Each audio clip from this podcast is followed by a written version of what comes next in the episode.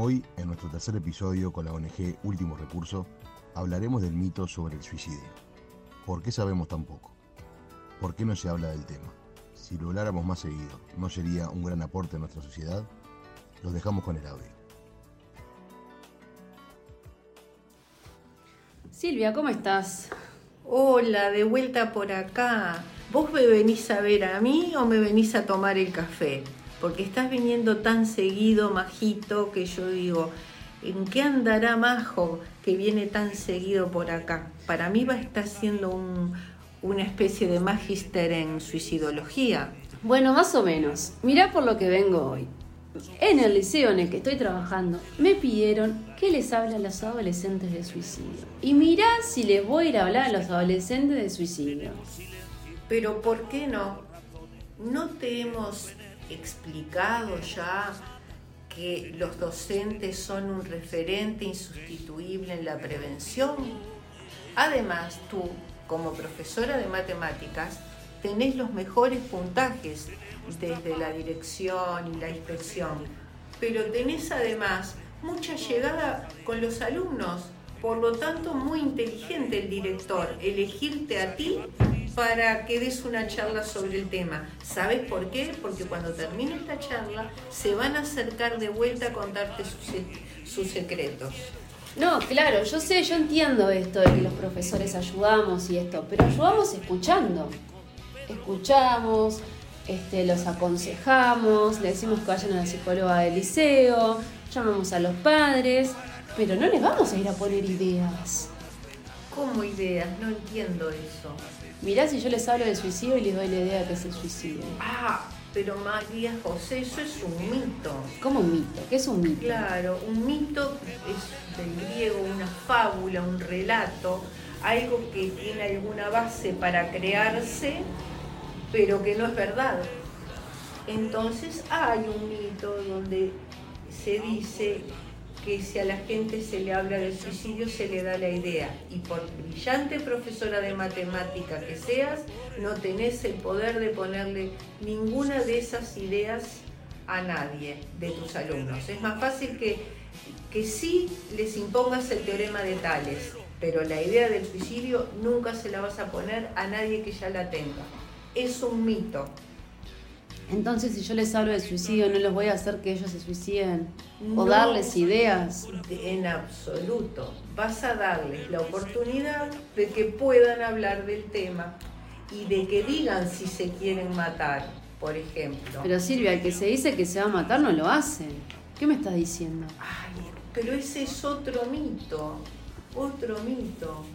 Que el que dice que se va a matar no lo hace es al revés. El que lo dice no quiere decir que todos los que lo digan lo vayan a hacer, pero muchos no lo hacen porque alguien los escuchó, los escuchó adecuadamente y el que dice está pidiendo ayuda. Entonces el que dice que se va a matar, ¿realmente se puede llegar a matar? ¿No está llamando la atención? Claro, está llamando la atención. ¿Y qué tiene de malo llamar la atención? Porque no es llamar la atención en un sentido de molestar, ese es otro mito, es llamar la atención en el sentido de pedir atención, ser atendido, eso, ser atendido. Ser escuchado. Ser escuchado, ser atendido, ser tenido en cuenta. Yo pensé, ¿sabes lo que? Que los que hablaban de suicidio, de que se querían suicidar, estaban llamando la atención y después estaban los suicidas de verdad. Bueno, ese es otro mito de que hay suicidas verdaderos y suicidas no verdaderos. Y es un mito muy peligroso porque lleva a que muchos profesionales de la salud digan, esta persona tiene tal y tal característica, por lo tanto nunca se va a matar. Esta persona tiene tal y cual característica, de ella me tengo que ocupar. ¿Qué sucede con eso? Que hay algunos que quedan estigmatizados y otros quedan sin atender, sin ser escuchados y se suicidan. Por eso hay que hablar de situación de riesgo de suicidio. Otras cosas de nuestro marco teórico donde se puede entrar y se puede salir. Entonces no hablamos de los suicidas. No, hablamos de situaciones de riesgo de suicidio.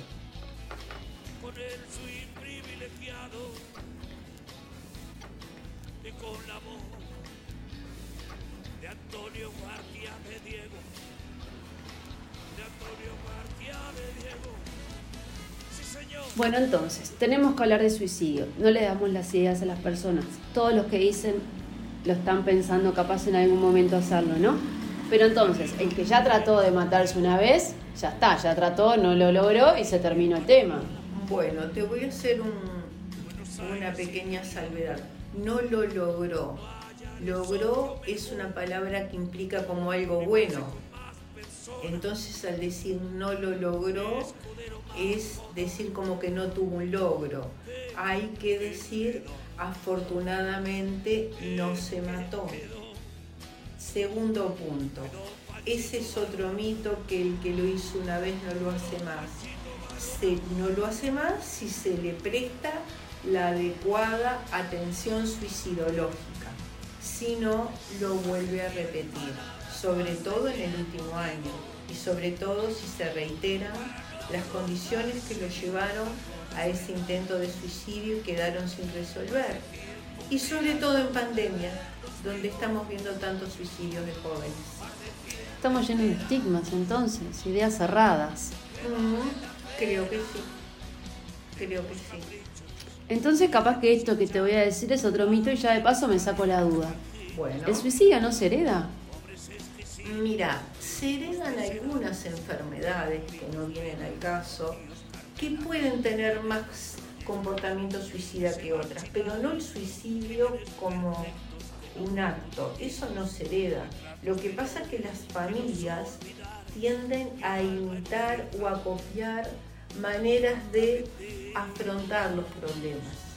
Y esta es una manera muy equivocada porque es un comportamiento irreversible para un problema que seguramente es reversible. Y esas familias que se suicidó el abuelo, el padre y el, y nieto, entonces, ¿no heredaron la conducta? Mm, pueden haber heredado alguna patología que, que tenga más alta tasa de comportamiento suicida, pero no la conducta. Más bien es una manera de resolver los problemas.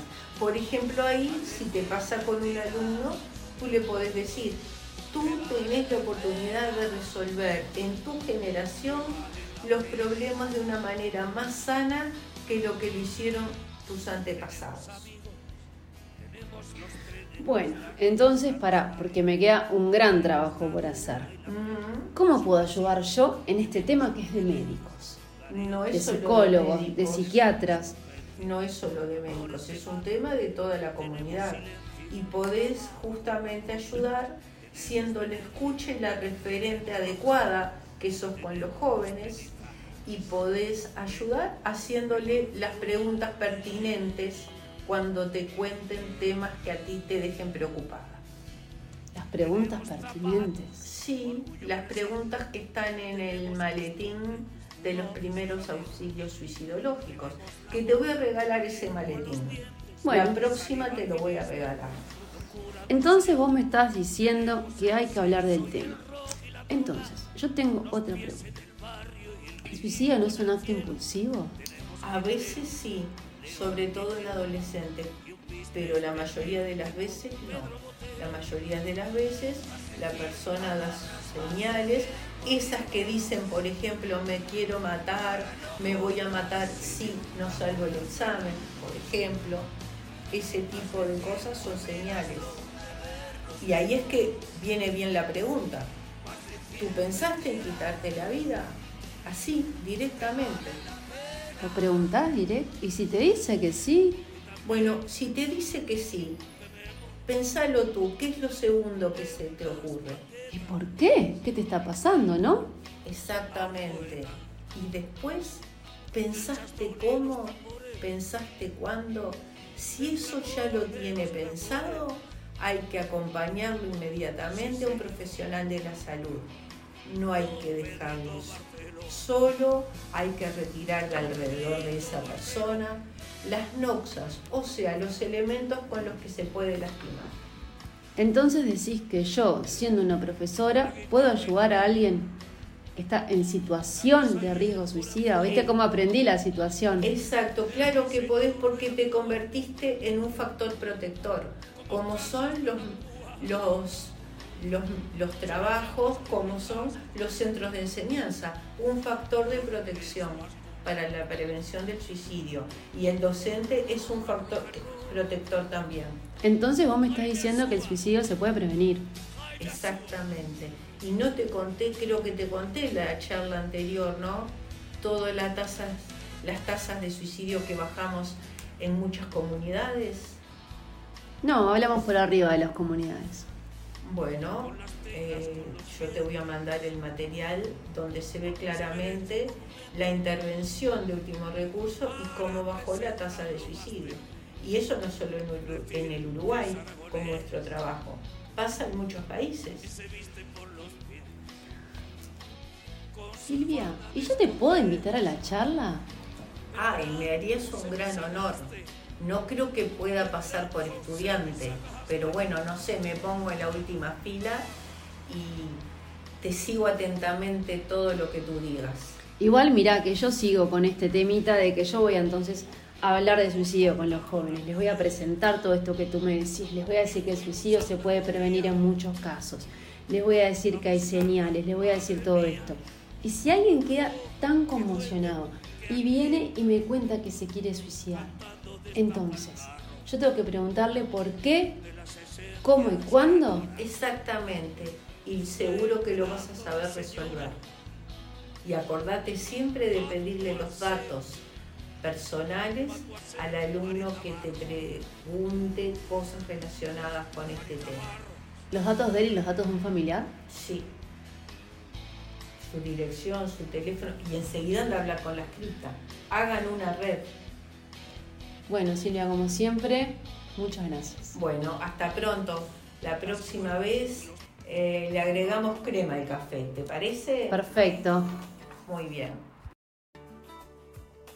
Recuerda que no estás solo ante la desesperación. La duda, ya sea tuya, por un amigo o un familiar, puedes contactarte al 0800 0767 de ACE. Tú puedes ser parte del cambio. Tú puedes ser la luz. En el marco de celebrarse el Día Mundial para la Prevención del Suicidio, los invitamos a que nos acompañen mañana viernes 10 de septiembre a las 18.30 horas en el pasaje de los derechos humanos.